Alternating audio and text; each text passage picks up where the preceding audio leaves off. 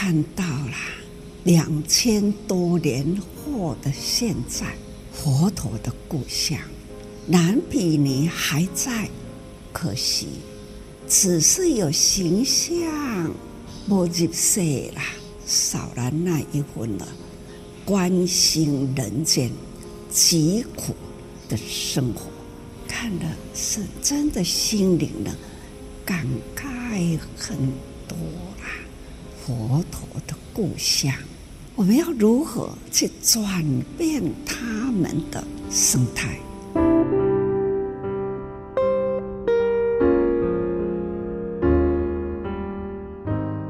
朋友您好，我是金霞，欢迎您一起加入今天新世代，来聆听证言上人的法语，聊聊不同世代心里的想法。节目当中我们会节选法师与志工们在早会谈话时的段落，有佛典，有佛理，也从佛法当中能够来找到我们自己生命的意义。那现在透过科技的发达，让我们可以透过各种管道来追溯到两千五百年前佛陀在古印度的足迹，那对照。今今日地理位置，佛陀出生在尼泊尔的蓝毗尼园。那在印度恒河流域附近的王舍城修行。那在早会当中，上人也说起了佛陀的故乡，不过他却悲叹：佛陀说法是要让苦难人明白因缘果报，离苦得乐，可是却难以突破当地传统风俗的观念。两千五百年来的人间疾苦，到现在。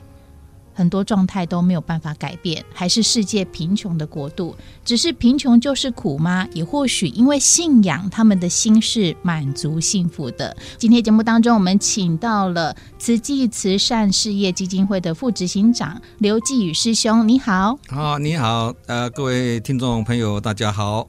今天我们请到继宇师兄后，带我们一起来认识这个佛陀的故乡。那我们先从印度文明的发源地这个恒河流域来谈起。恒河也是一条圣河了哈。从两千五百年前佛陀时代开始呢，很多的讲经说法都会讲到恒河，哦，或者很多的譬喻，哦，都会以恒河来譬喻啊，譬喻人的造善业或造恶业，然后都拿着一杯水啊，或一条恒恒河来譬喻嘛。但是尼泊尔这边好像他们的恒河没有，好像没有到，没有经过尼，没有经过尼泊尔嘛。但是呢，尼泊尔也有河，到最后就跟那个恒河是接起来的。它等于是支流，支流哎，后来有接起来的。嗯，所以印度这边的佛教徒跟尼泊尔那边的佛教徒本是同根生嘛，哦、嗯，所以他们的文化都很类似的啊，包括他们的啊出生啊、往生啊，哈，或者什么庆典啊，哈、嗯。那甚至骨灰也撒到那个恒河里面去。对，所以这一次 COVID nineteen 他们就被关注啦。他们这样的一个习俗，如果真的有过世了、生病了，他们都去用那条河洗，所以它的污染的状态，其实世界专家也都在担忧。哦，这个风俗习惯是有，但是你也很难去持续啊。嗯。你包括人要往生的时候，家人连看都看的机会都没有嘛。嗯嗯。对不对？那何况说要帮他们做后事、做什么仪式，那不可能的嘛。嗯。对，这个这个是例外了，就是这两年半的这个 COVID-19 以后呢，往生的人就没办法照所有宗教他们原先的那种处理的方式来处理。可是世界这样的一个大局势，还是没有去影响他们这过去这个传统的这样的一个做法。其实我们要了解哈、哦，嗯、佛陀两千五百年前诞生在这个南比尼啊，印度啊，尼泊尔这个地方啊，嗯、佛教是外来宗教，嗯，是新兴宗教。最早之前，佛陀也是属于婆罗门教的。嗯，佛陀的弟子们也都是婆罗门教的。所以到现在哈，以尼泊尔来讲好了，尼泊尔的印度教也是也是来自印度嘛，一样的嘛，对。他印度教的教徒就占百分之八十六啊，现在。嗯，佛教徒占百分之七点八而已耶。嗯，尼泊尔三千万的人口里面，两百多两百四十万呐左右啊，是佛教徒而已。那这些佛教徒。他又不是大圣的佛教徒，他是小圣的佛教徒哦。嗯，在家哎，都是行供养的啦，或者是诵经的、哦、念经的哈，那一种的佛教徒，小圣都独善其身的那种那种佛教徒。嗯、你真的说要走入菩萨道那种佛教徒，比例是更低更低的嘛。嗯、尤其印度教跟佛教两个是很多基本的思想是背道而驰的。嗯、为什么？印度教它的教育里面是很严格的种姓制度，嗯、那尼泊尔也是承袭这样的制度下来啊。嗯所以啊，这个跟佛陀要讲众生平等的，根本就是两极化嘛。哦，是。种姓制度本身就是就是分别心，就是不平等嘛。啊，你假如说好像斯里兰卡，没有种姓制度，但是它还是属于小圣的、啊，它也是独善其身的、啊。嗯，这些都属于藏传的佛教嘛。嗯，我们去斯里兰卡就看到他们的供养啊，嗯、供养法师啊，供养寺庙啊，啊，或者是诵经啊。嗯，尤其你在尼泊尔，我们去的时候，不管寺庙是大或者小了，嗯，诵经声不断的。所以这样的一个一种佛教哈，你说要改变有种姓制度这么强烈的这种文化哈，谈何容易啊？嗯。对你七点八趴的人要去影响那个八十六趴的人，嗯，那那那不可能嘛。不过他被评选为，虽然说他是世界贫穷国度，他也被评选为世界幸福国度，他就是被神眷顾的国度。对，因为他跟他跟不丹都在同样附近嘛。嗯，对，不丹跟尼泊尔都是属于幸福指数很高的国家，对，对。那这个跟他的种姓制度是没有关系的哦，因为他们不觉得种姓制度不好啊，嗯，他们没有比呀，嗯嗯，因为贫穷落后。等于是很封闭的社会哦，没有跟外界接触，那他们都很安贫乐道，嗯，他们不觉得他们贫穷。其实我们可以理解，我们小时候台湾也是很贫穷的，嗯，是现在我们比较富有了。我们回想当年，我们那时候也是很贫穷，可是我们那时候不觉得那时候贫穷，嗯，因为大家都是大家大家都是贫穷嘛，嗯，比来比去都差不多嘛，嗯，啊，那时候也没有什么机会出国嘛，没有看到人家先进国家是怎么样先进的，没有比较嘛，所以你说。他是安贫乐道没有错，但是他好安贫，但是没有没有入道。上人讲的有安贫，他安于贫穷，嗯，但是没有乐于入道。入道是为了什么？入道就是入人情，他就是尼泊尔跟印度，就是他有佛法，嗯，但是缺少事相。哦，那以大圣佛法来讲。有事才有理啦，嗯嗯嗯，有人间事才有天下理啦，嗯嗯，有俗事才有佛理，所以你说你要跟人家讲佛法，在尼泊尔、印度都好，在台湾也好，你要先说事相，有事相才能够显真理啦，嗯，上人开示不是都讲事相吗？嗯，对啊，现在在乌克兰难民，我们怎么去救啦？COVID-19 来的时候，我们怎么去纾困啦？对，人间事来印证天下理嘛，所以上人说没有事就没有理，那。尼泊尔他是有佛理没有错，有佛法没有错，但是他没有事相，因为他没有走入人群去做人间事嘛，所以就没有事相嘛。大家都是修自己嘛，所以你说佛陀虽然诞生在这个印度的尼泊尔，但是佛陀的法那时候佛教徒是七点八趴，很难去影响八十六趴的人，所以说他们是安贫，但是没有入道嘛，清贫但是不致富。佛陀最后讲大乘佛法。是最后七年，前面四十二年还是跟现在佛法一样，小乘佛教的。嗯，那真正走入人群的菩萨道是最后七年讲的嘛？嗯，时间太短了，听得懂的也很难做。那个时候呢，没有菩萨道可以入啊，没有人群可以入啊。那时候全球的人口才两亿多，科技不发达，交通不方便，地广人稀，那去哪里入人群呢？嗯，很难入人群嘛。所以佛陀。在两千五百年前讲这个《法华经》的时候，他着重在大圣佛法精神的那个论述跟阐扬了，讲那个理念了，嗯，没有办法去 take action 的，没有办法去付诸行动的。那现在我们这个年代末法时期呢，灾难偏多，嗯，对啊，菩萨所愿，远苦众生嘛，是交通交通又方便，对，视讯又发达。就很方便去行菩萨道嘛，所以佛陀那时候有他的困难了。不过那时候也有，后来说很多高僧都会到印度取经，然后广传到世界各地。缺少事项，印顺导师他也是人间佛教啊，他也是大乘佛法的思维啊。嗯，对，国学大师南怀瑾老师也是啊，维摩诘居士也是大正思想啊。嗯嗯。可是他们那个时候呢，没有像我们现在这么适合去入人群的，所以很难很难去实现。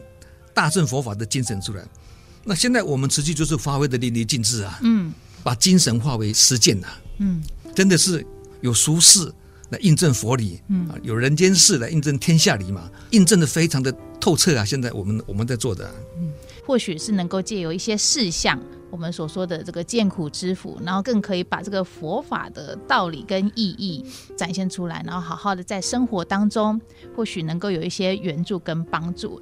那下一集我们再来继续聊聊佛陀的故乡尼泊尔现在的慈济因缘，也非常感谢慈济慈善事业基金会副执行长刘继宇师兄，也一起来聆听为您节选的正言法师六月二十七号志工早会开始段落。很多信仰佛法都是有个心愿，这个心愿呢，就是要求福，看看佛陀的故乡，花心要在佛陀的故乡里建寺庙，建寺庙呢，求福报，建好了。离开了，那个寺庙在了，空荡的，这时候感觉里面都是空啊，人少，佛法的理念低迷，所以要到了佛陀出生地去求法。去看见佛陀的精神，已经呢很难找到，只是看见了一些古迹。过去呢，阿育王的时代，佛法因为阿育王那一段时间呢，也是培养不少僧人，但是。时间经过到现在，又是没落了。因为呢，法只是在寺庙里，只是呢，生活托钵佛陀来人间的一大事因缘，是要教菩萨。可惜，只是有形象，没入世啦，就是少了那一份了，关心人间疾苦的生活。所以呢，佛法在印度很快的就没落掉了。啊，每一回看到佛陀的故乡。佛法已经呢，没有很正确的存在，心里呢，实在是很一种悲悲屈。